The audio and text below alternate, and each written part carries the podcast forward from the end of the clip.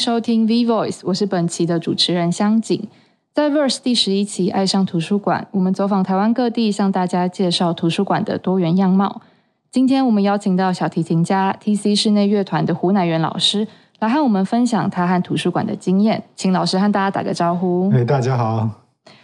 老师作为小提琴家，可能大家比较难想象，就是小提琴家跟图书馆的关系。但其实以美国来说，很多公共图书馆会收藏音乐家的乐谱手稿，包括台湾的许氏图书馆，其实也是专门以音乐作为主题的一些图书馆，然后开放给民众去禁用。那对于音乐家来说，其实图书馆也是一个取得资源的方式。所以，我们今天就是想透过老师的分享来聊聊，就是老师在国外的一些图书馆的经验，这样子。对啊，然后首先就想要询问老师，你自己印象中第一间图书馆是哪里呢？我的第一间比较就是非常深刻的印象，应该是是出国之后了，十一岁出国。小时候在台湾或许有踏进呃台大图书馆，但是老实说现在都很模糊的啊。那那因为我出国，当初我十一岁出国，本来是要去维也纳。啊呃，学学音乐，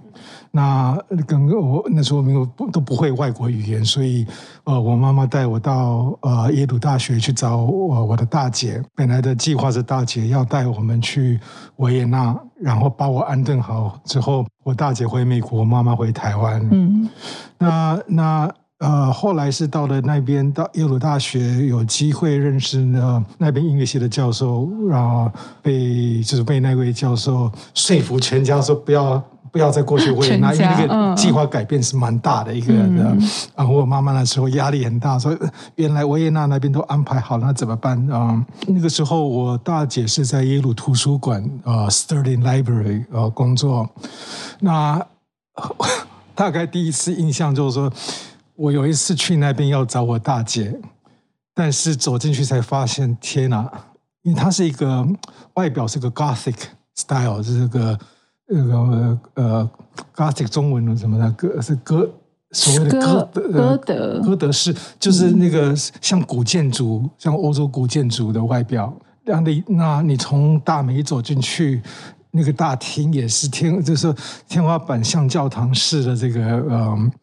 然后说，忽然间发现怎么办？我要找我大姐，根本不是找不到啊，都不都。那结果就有有有一个美国人看到我好像有点迷失，然后来问我。那时候不会不真的还不会英文，因为小时候所会所谓会英文就是看以前的电视，知道什么是 Good morning，再顶顶顶顶多这个字。那时候还唯一我学了一点德文，结果。还 还试着用德文，后来不想忘了，反正后来就呃，的确找到我大姐。那我大姐是那时候是在呃东方部门的呃图书馆的东方部门工作。呃，她的工作呃英文叫 catalog 呃 catalog，那个大概就是呃有有外面书籍进来，他们要做分类的工作啊。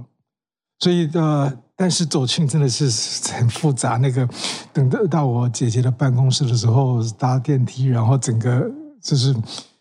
我 Sterling Library。当然，我我因为那时候太小，我还不能说我对他有没有什么熟悉。我后来唯一是有进到有机会去东方部门。那在东方部门，当然其实任何呃中文书局真的还还蛮多的啊。当然，第一个印象。看到很多武侠小说哦，所以以前呃金庸、古龙这些这呃的他们写的小说的，他们几乎都都有全集啊。然后我姐姐有时候就会借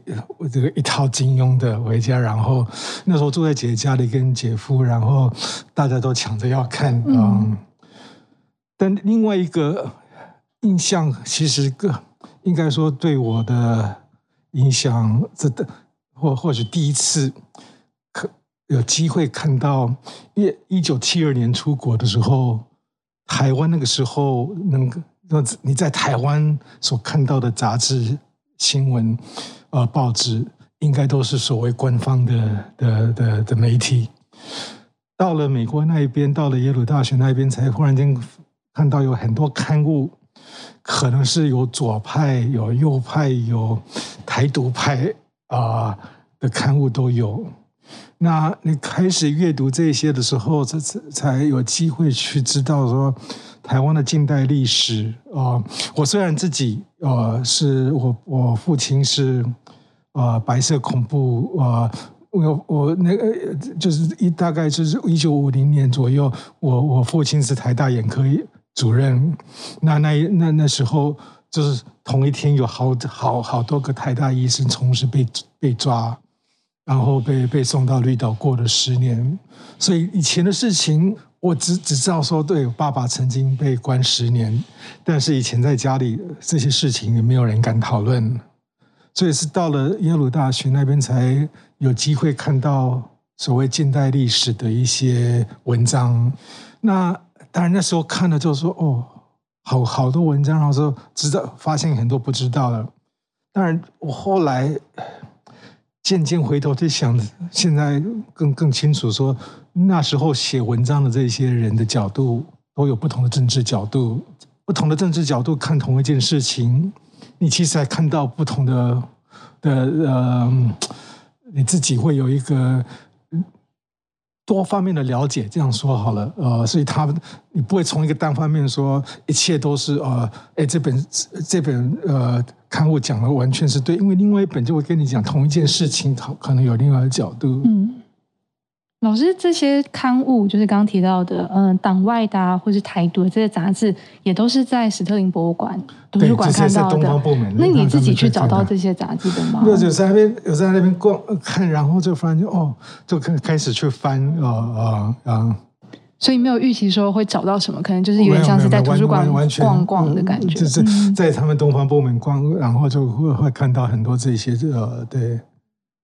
东方部门的话是。就是所有亚洲的书都会拿进去应该也有别的不呃，应该也有别的，但是当然是中文书呃很多，我不晓得，因为我自己看到的都是中文书啊，而且那个时候应该还没有简体字的，没有没有太多简体字的，或或者我看到的都是还是所谓我们也熟悉的繁体字体的数据。了解。大概多长的时间都是待在那间图书馆里面？嗯，我不能说多长，偶偶尔去呃，有有时候去找我姐姐的时候，然后就自己在一边那个晃来晃去，会看到一些对。而且我那时候其实，在找资料的时候，我有因为老师有先提供一些资料，我们就去看了一下这间图书馆，然后发现它就跟台湾的几乎所有图书馆都长得非常不一样哎。真的会是一个你到那边之后你会很印象深刻的一个地方。嗯，那个我后来发现有一些耶鲁大学的学生，呃，有时候他们有在校友刊的时候会提到说，他们以前在读书的时候喜欢那个图书馆的哪一个角落是没有人知道的地方啊，然后安安静静的在那边呃呃读书啊，因为太大了，所以每个人都有一个秘密角落，对不对？嗯嗯嗯。老师还记得你的姐姐当时做的工作是在做什么？刚有提到说是做 catalog。cataloging 就是大概就是大概有我我我我也不是那么熟悉，那时候太小没有去问他。但是我的想象可能就是把呃外面的书进来的时候，他们要分类，然后要怎么去组组织，说这个这本书要属于哪一类，然后要放在哪一个图书馆的哪一个部门啊，嗯，之之类的。那以前的 cataloging 就是。以前图书馆因为那时候还没电脑嘛，啊，所以你要找一本一本书都是靠那个图书馆的卡片啊，那是什么东西？呃，卡片就是在一个柜子，呃，有抽屉，嗯，然后你就比如说我随便最简单就是 A B C D，你就找 A B C，然后你书的的的的名字要是说呃从是 B 开头，然后从 B 那边开始去找。啊，或者用作者的名字找也有可能，所以就这样必须这样去翻翻翻翻翻这样子。嗯嗯嗯，这是以前以前以前的图书馆，呃，应该都是这样子的模式啊，还没数位化所以你你你你要看那个字母上，然后找找那个那个抽屉抽出来，然后一张一张的卡卡去去翻啊，蛮蛮费时的这个 啊，嗯，那。就是以前的可能最一开始有印象的是这间图书馆，那再往后呢，就包括说你自己职涯慢慢累积。开始进那时候，我呃先进呃美国的小学，小学其实还要到了初中呢，特别是到高中的时候，美国高中其实美国的那个课程蛮我蛮有意思的，就是说这呃，比如说我修了一个俄国历史课那一年，那你上这个课的时候，呃，期末之前呢，老师会要每个学生选一个主题，俄国历史的主题，然后你你你必须要就是所谓的 thesis，我不晓得中文这个 thesis 就是你。像像论文一样，那是你你这个主题就是你有一个特别的观点，然后你要你要做研究，是来证明的是观点是对的还是错的都有可能，因为你到最后做的结论可能是呃对你原来的观点是可以说我我我证明了一切我本来的看法，或许你有可能到最后的结论说，经过一番的研究，我发现我原先的观点。我需要做一些调整，那这个就很有趣的，就是说你你你要写这个，因为它这个不是写一页两页的的的文章，通常是十几、二十几都有可能，老师就让你发挥。那你必须要在比如说高中的图书馆，你就会要去翻一些历史的书籍，你自己去找有没有，不是老师告诉你有哪一本书可以看，你自己去找找资料。然后做笔记，然后把这些资料自己整理之后，能把它弄在文章里头。那这个在高中就已经开始就这样子，后来就进到大学的时候也是这样子。呃，比如说有有一个以前在印第安纳大学有一堂课是修小提琴的历史的的这创作的作品的历史。那比如说要写一个。巴洛克时代的的的文文章，那这个那个老师就说，你你们要来找，比如说巴哈写的六首小提琴无伴奏，完了，那这个是小提琴曲目里头的经典。那他要你去挖说，那巴哈是自己就这样子创作出那个六首小小提琴无伴奏，还是他有没有前面有什么人？写的什么是影响他的创作？哦，你要去找出这些历史，要找出那些资料，还有还有谱，还是什么的。然后，那那我我觉得这个学习在国外对我的影响蛮大的，因为它不是我想跟国内的音乐班还是那个音乐系好像都不太一样啊。国国内的音乐系，听说呃，学生毕业还是这是写硕士论文。你要写是你你对这一首作品，任何人的作品，你要如何去诠释它？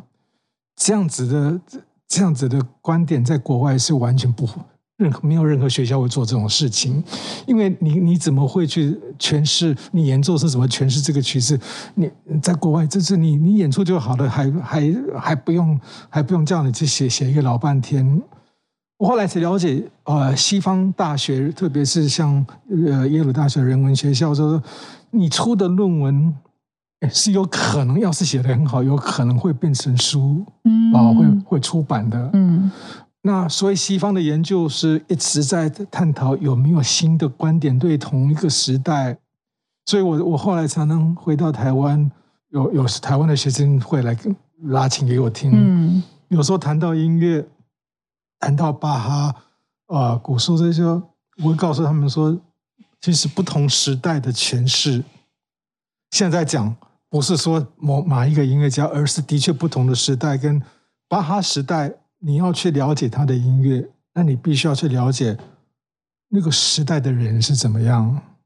其实跟读历史的人一样，就是你读历史，不只是不是不只是把那些。呃，资料怎么看一看？就你其实还要多方面的，就是，除了巴哈的这个手稿，你看了之后，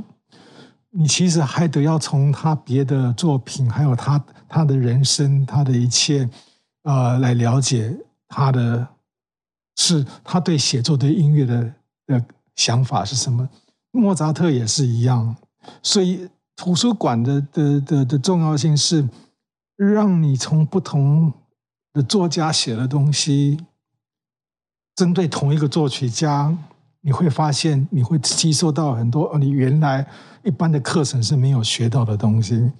所以我说我会引用历史，呃，近代历史那台湾人现在还还其实有时候处于在对以前的蒋两位蒋总统嗯的历史定位是什么的？呃，有有人说这呃蒋中正是民国救星，有些人说他是杀人大魔头哦。嗯那你听到这两个极端，其实我因为应该是从那时候在耶鲁大学的这个经验，我其实会多方面的想了解哦。我虽然我爸爸可能是是受害者，但是我我我更想了解那个时代的话，我必须要从从多方面啊、那你你这样子了解历史的时候，那个人物就是不是一个很单纯的，那个人是很复杂的啊、嗯那你要说说呃蒋介石什么都是不好的吗？那同样就是说，我常常跟学生说，那国父孙中山呢？伟大的国父，他有没有他人的缺陷的地方？我们好像都在自己都没有在台那个台湾的课程里头学到这些。嗯啊、但是要要了解一个伟所谓的伟人你好，伟人到最后还是人。我有时候在教学生还还会从这些角度让他们去思考一下，怎么样面对他们要学习的东西。那这应该是说，在西方的的学呃，就是被教育的经验，然后从图书馆，因为是你自己要去挖，嗯那你自己去挖一些不同的资料，你会，你才会自己去了解啊、呃而且西方的老师有时候会希望你讲的会是呃之前没有人讲过的。嗯嗯啊嗯那后来才我才理解，大学的论文也都是这样子的一个态度啊、也要你要在大学写一个硕士、博士论文，呃，你的你的指导老师也会跟你讨论你要写的主题，呃，而且是希望找一个是你很独特的，呃，不不是随便说呃以前的人有写过什么的，嗯嗯啊。嗯，老师刚刚讲的那个，我觉得很有趣，就是有点像是其实你在图书馆的时候，因为它都是按照主题去分类，所以假如说我们今天要去看的是可能蒋中正好了，那去那一柜，你可以看到各种关于他的书，然后那可能是各种不同的角度的书，然后也因为是在国外，所以那种各种各种不同角度才可以更凸显出来，就不会只有一种声音的感觉。嗯我觉得在在西方学学到的就是说，你如你如何抱着客观的态度去学习啊？那你你在读这些书的时候，你其实也了解每个作者作者，即使他们想要抱着客观的角度，他们一定有自自己的观点在在里头啊。那从这个你才可以学到多方面，他们多不同的人如何看一个人物，那这这这才是真正学习的重重要。嗯但是我我有时候在台湾，我觉得看到有时候在台湾看到任何文章在写这些政治人物或者历史，都是抱可能都是抱着情感在写啊、嗯这个是啊、所以这是我真的要感谢能有机会出国，所以即使十一岁啊、完全不懂事的时候，到那一边所碰到的。嗯嗯，而且老师刚刚讲到，其实，在教学生的时候，真的也不只是那个技巧上面你怎么去诠释，而是你要真的去了解这个人，还有这个历史，还有整个脉络。然后那个东西是必须要透过阅读，或者是去透过阅读，多这个，然后到了大学，因为还有更重要的一个呃音乐系的大学，除了书籍的图书馆，呃，还有唱片的图书馆。嗯，对嗯那呃话说回来，现当现在的情况，呃，有唱片的图书馆比较没那么的重要了，因为现在网络上 YouTube 你一定要找什么，任何录音都可以找得到嗯。哦。但是以前我们在在这八零年代，在我在大学的时候，学生不可能拥有那么多张唱片，那你唯一就是能能到图书馆去听不同的人的演出啊，然后这那个对一般的学生是也是很重要的。哦，所以那个时候是会去图书馆找唱片，然后用那个唱盘以前是黑胶唱片就这样一张一张这样翻，对对对，嗯嗯嗯嗯。嗯所以老师自己可能回到专业上面来说，你自己怎么样去透过图书馆去累积这方面的知识呢？除了刚刚提到的，就是你们在可能在做论文的时候，你们会需要去了解它的整个背景，那还有其他面向上面吗？我对现代的演二十一世纪现代的演奏家或者这个音乐家最大的挑战是如何去了解所谓的十八世纪或者十七世纪的作曲家或者音乐家当代的，因为我我没有没有任何留声的方法可以让我们听到那时候的演出，那所以唯一就是靠靠记载啊，那有一些呃有一些音乐家是呃。呃，在十八世纪出版的书，他们出版书是想告诉后人，他们等于是把当代他们觉得最美的诠释想法，把它写下来。那你在看这些书的时候，你你才会发现，哇，我我先我先再再跳回我小时候或者学在大学，本来在学习巴哈或者莫扎特，我想一般的学生都有这样子的经验，就是说。常常会害怕说自己做的会不会不懂什么这个音乐里头的的风格啊，然后就常常问老师说：“哎，这首应该要怎么拉？”嗯，但是碰到浪漫派，因为浪漫派比较接近我们的时代，呃，而且情感上好像很直接，你就知道说对一个曲子，你可能会说。哎，我知道这一首我要想要怎么拉，你不会问说我应该要怎么拉。嗯，但是碰到莫扎特或者碰到巴哈，你会说哦，这害怕应该要怎么拉。我现在经过那些呃所谓的这个这个研究的探讨，反而现在我会知道我想怎么拉巴哈，我怎么想怎么想拉莫扎特。那个时代的作曲家啊，虽然有时候。历史音乐史上会说这个是什么乐圣还是乐神还是我不晓得各种这样形容词，但是他们都是人，他们在表达是用人生经验在表达人啊。那巴哈在写宗教，他也是从人的经验在探讨信仰给他带来的这个力力力量。那你你要是从这一方面，然后再再聊那个。有西方有一个人写一本书，就是说巴洛克时代的作品。他说很奇怪，五线谱的的记号，好几百年来，其实大家用的记号差不了多少。巴哈时代用的五线谱跟我们现在的五线谱几乎是一样的。但是大家没有发现，但是巴时代的五线谱的一些记号，跟隔了几十年之后莫扎特用五线谱写的记号的意义，其实解读是不一样的。那那话说回来，我我可以用另外一个比喻啊，小时候因为从就是小学五年级的程度，带着《西游记》出出国，然后那一本书到了国外，一直一直会想看。然后我后来发现，这个我对这个中文就是有点有一点是。像金庸武侠小说的韦小宝那个这个字我认不得，但是他认得我。就是很多字，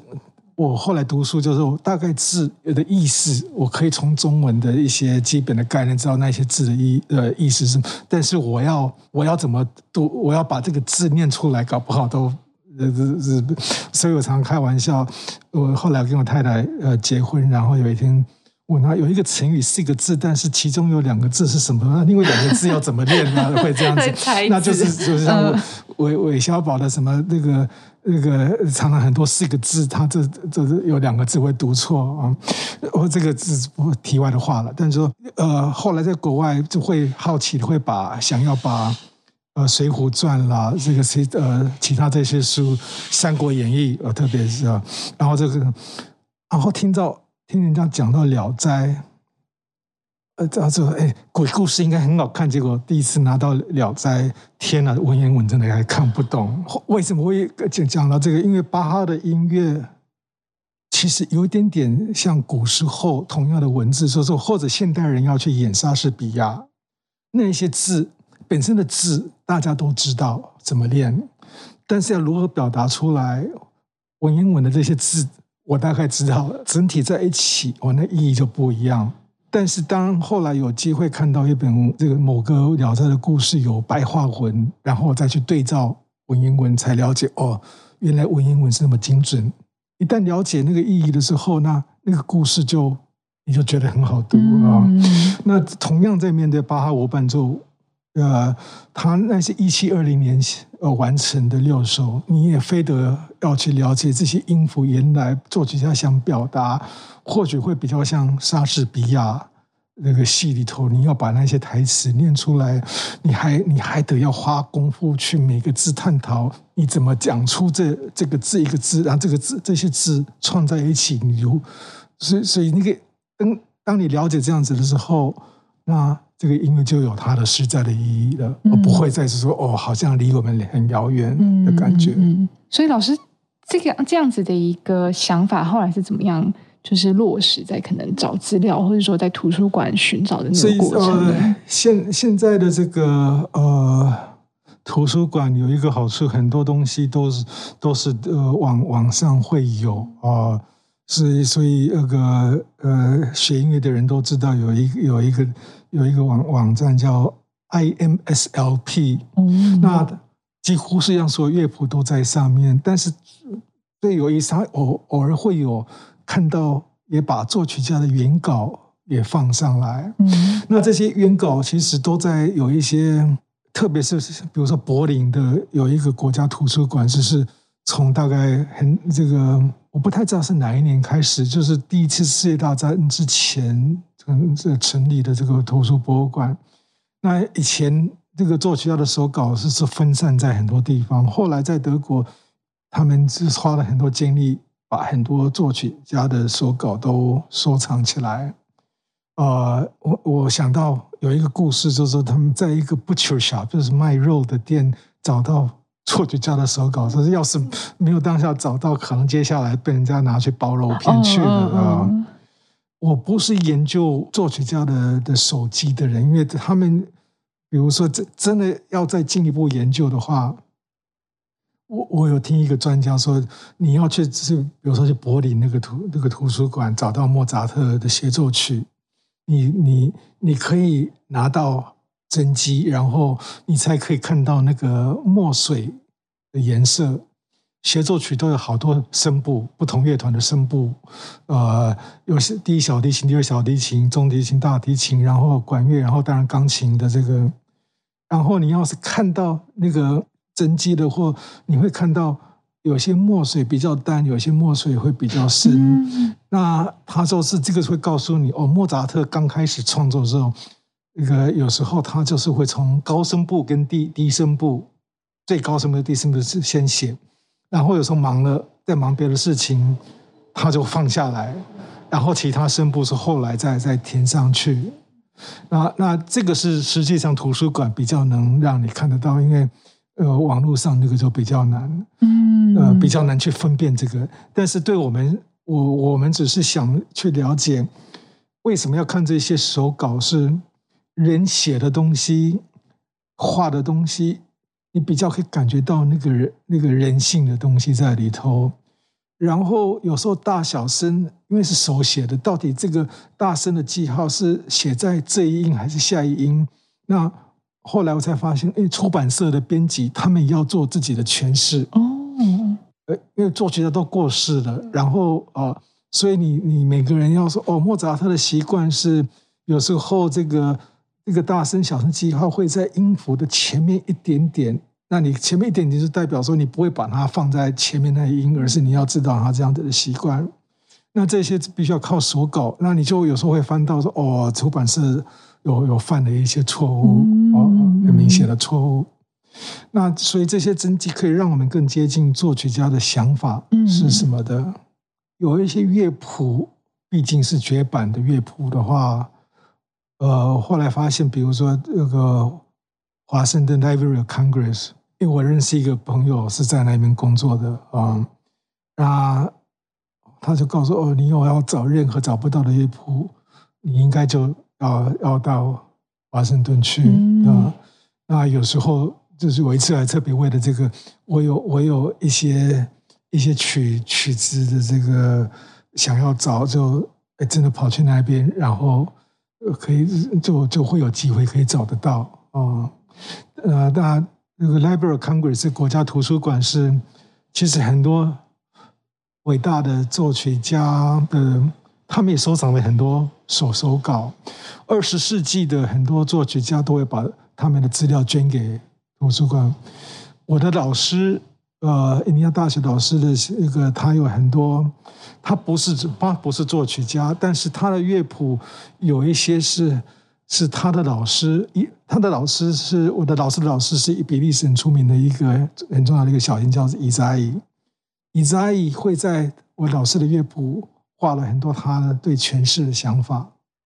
那这些东西也后来都被捐到。Library of Congress。嗯嗯嗯嗯哦，所以老师也有过那个经验，是因为要寻找某一份手稿，然后就是会需要特地。你有些绝版的的东西，真的真的是找不到。嗯嗯，了解。那回到就是 TC 乐团上面，就是因为我们也知道说，其实图书馆有点像是。他在那边，你要自己去找那些资料。但是，呃，T C 在做的事情其实是到不同的地方去做教育、去做巡回。那我我自己会觉得说，他其实是更贴近说，把现现在有的很多东西去主动的，就是分享给大家。包括老师在讲的，其实，呃，那个。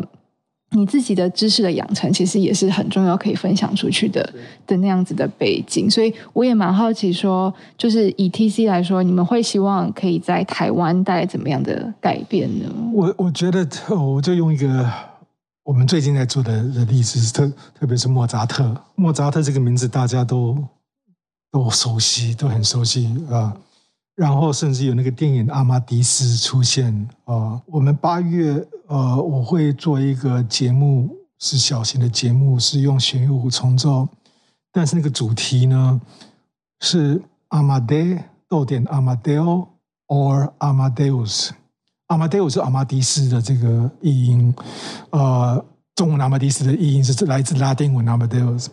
阿玛戴是法文，同一个名字的法文。阿玛戴乌是意大利文。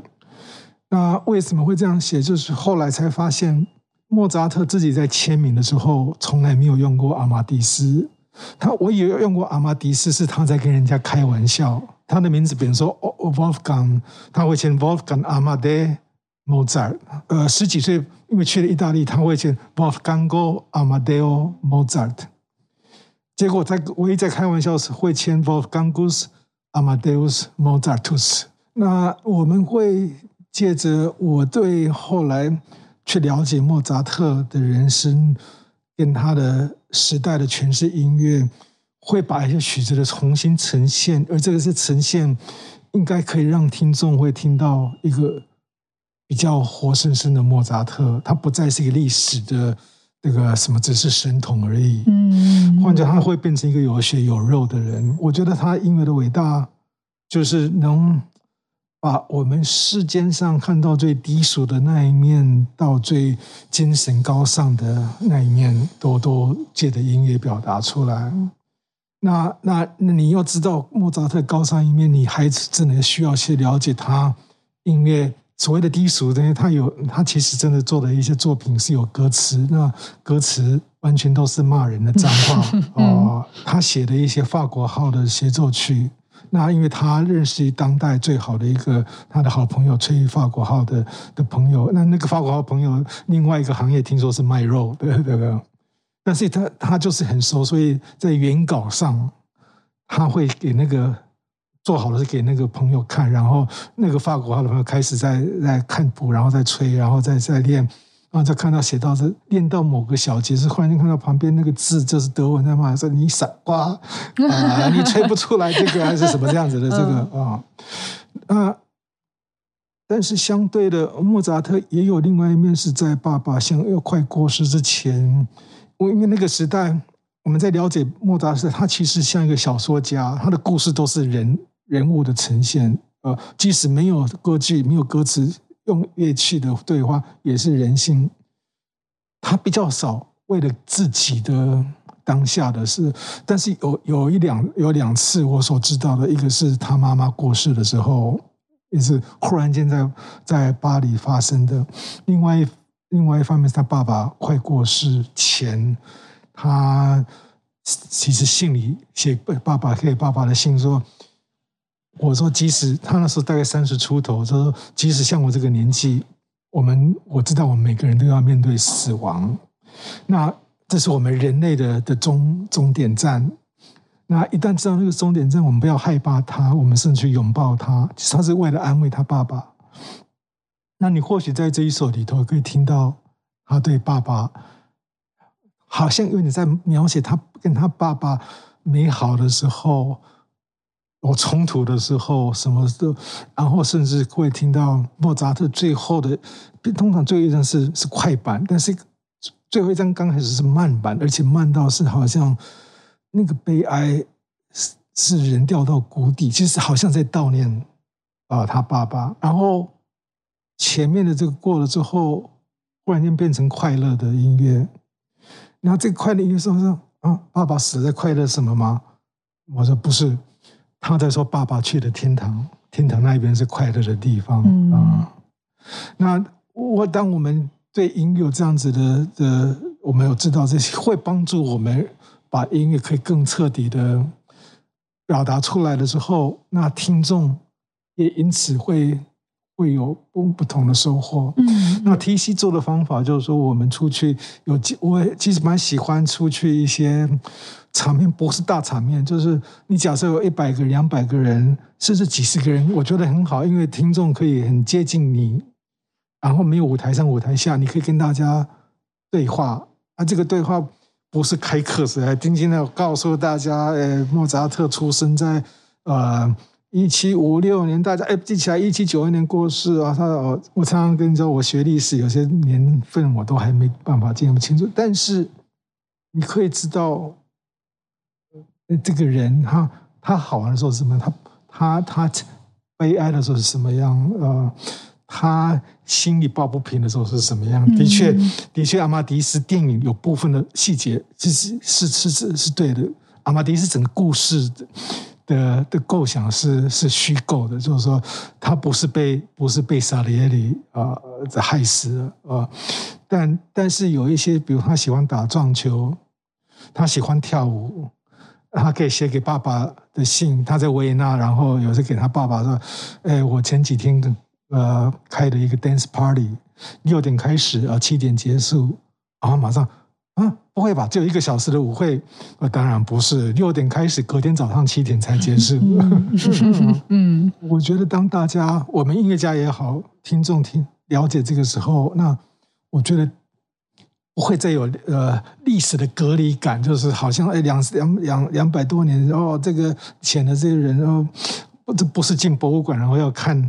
旁边的那个呃那个橱窗里头文物，还要看旁边的那个小小牌子，说哦，这个是明代，这个是清代的什么什么的。嗯，我觉得这个很有趣，是其实有点呼应到老师你刚刚前面讲的，就是你去图书馆，你去看一个人，是他的很多面相。其实 T C 在做的事情，其实也是这样，对不对？就透过你们的演奏跟你们的表演去。其实应该就说，这个从大概以前到美国图书馆给我带来的养分，是从这一方面。那那特别是因为现在，当然我我发现现在大家习惯有点不一样，因为实际的书本就越来越少，就是网络上。我当然还是喜欢看实际上的书本，只是说真的，特别是住在纽约，那个我们有时候要搬来搬去，有时候为了那一些书就头痛，后来就不敢再买书了。所以，所以有图书馆，或者现在在网络上，当然很多都都可以直接看。嗯嗯嗯。包括老师刚好提到说，其实你也你们也蛮喜欢去比较小场的，就是地方去表演，然后你们也会去学校去做巡回嘛。那那个巡回，你觉得说会希望说带给就是学生哪一样，就是不同于我们可能以前上过的音乐课的那种形式？我是觉得，呃，在现代的社会，很多人。不太敢自己走进国家音乐厅，呃，比如说有时候搭计程车，然后司机先生说：“哦，哎，这这先生今天晚上在这边有表演吗？”我他是我说是，他说啊，很可惜啊，我我没有那个本钱，我也不敢走进音乐厅，会觉得很有距离嘛。然后他就有距离，他不敢啊。那我听到这样说，那我们能做的事情就是把音乐从从音乐厅带出来，嗯，到。大家生活上有机会比较不会那么的拘谨的时候，那以前做过户外表户外表演，其实我有时候不太喜欢户外表演，因为对小提琴气候，这个台湾气候潮湿热，然后外面演出很辛苦。但是的确有时候也看到全家可以在户外，如果全家爸妈带小孩子来听，然后小孩子听到有些音乐，自己在那边跳起舞来，啊。这这是蛮好的。嗯嗯，了解。最后也想请问老师，就是接下来 T C 还会有什么样其他的计划可以分享吗？我觉得呃，因为我们经过两年的疫情，呃，今年抱着一个态度是一定要想办法，嗯，要克克服所有的困难。今年九月会举行，呃，因为从一九年到现在已经都都都中断。嗯，音乐节本身要呈现，那音乐节呃，将来会希望可以。呃，更多有外国音乐家跟跟国内音乐家的的交流互动。那我们目前所做的这个推广是偏乡学校。我会希望，其实将来，因为很多大都大都会的的人说：“哎，胡老师，你们怎么都到偏乡去？我们大都会的学学生也其实也很需要啊。”其实后来才听到有台东的人跟我说：“哎。”所有大家都要到台东来，呃，台东的学校那些偏乡学校 已经消化不了了。这个啊啊，嗯，那这的确是我们要做。那像大台北地方，我们能不能有一些点是可以在音乐厅之外，呃，去演奏音乐，然后让大家也可以很轻松的来听音乐？嗯，我觉得进音乐厅，大音乐厅是一个殿音乐的殿堂，没错。那那。有时候或许从外面这样接触，他们渐渐的会有比较有勇气，可以自己走进音乐厅。哦，你如果很想扣回图书馆的话，其实那感觉有点像是国家图书馆是一个很大很大的图书馆，然后其实。包括我自己第一次要进去，我都会不知道怎么进去，我都会觉得好像很多馆。可是如果有那些小小的地方的图书馆，是你先练习你怎么去使用它，慢慢的你就会知道说，你就可以进去一个更大的地方。我觉得是人类最珍贵的一个场场所了啊。嗯，我说你要是读到历史，呃，欧洲有一些早期的博物馆被火烧了，这个不见得，这个失去很多珍贵的东西。那那。嗯，耶鲁大学有另外一个图书馆，我没有进，我没有呃进去过，是叫 Banik Banik 呃 Library，是 Rare Rare Book。那他收藏的东西，听说那是最珍贵。他们里头的设备就是会做到想尽办法，那一些可能人还不那么重要，那个那些这些珍珍贵的书本一定会保存的好好，不管是什么样的灾难都 都不会伤害到他们。嗯嗯，了解。谢谢老师今天的分享，谢谢。感谢您的收听，本集内容从 Verse 第十一期 Cover Story 爱上图书馆延伸，欢迎搭配杂志一同阅读。本节目由 Verse 制作出品，总编辑张铁志，制作人主持陈香锦，受访者胡乃元。剪接麦恩，后制江元宏。如果你喜欢这个节目，欢迎分享给更多朋友听见，也欢迎到 Apple Podcasts 给我们五星评价。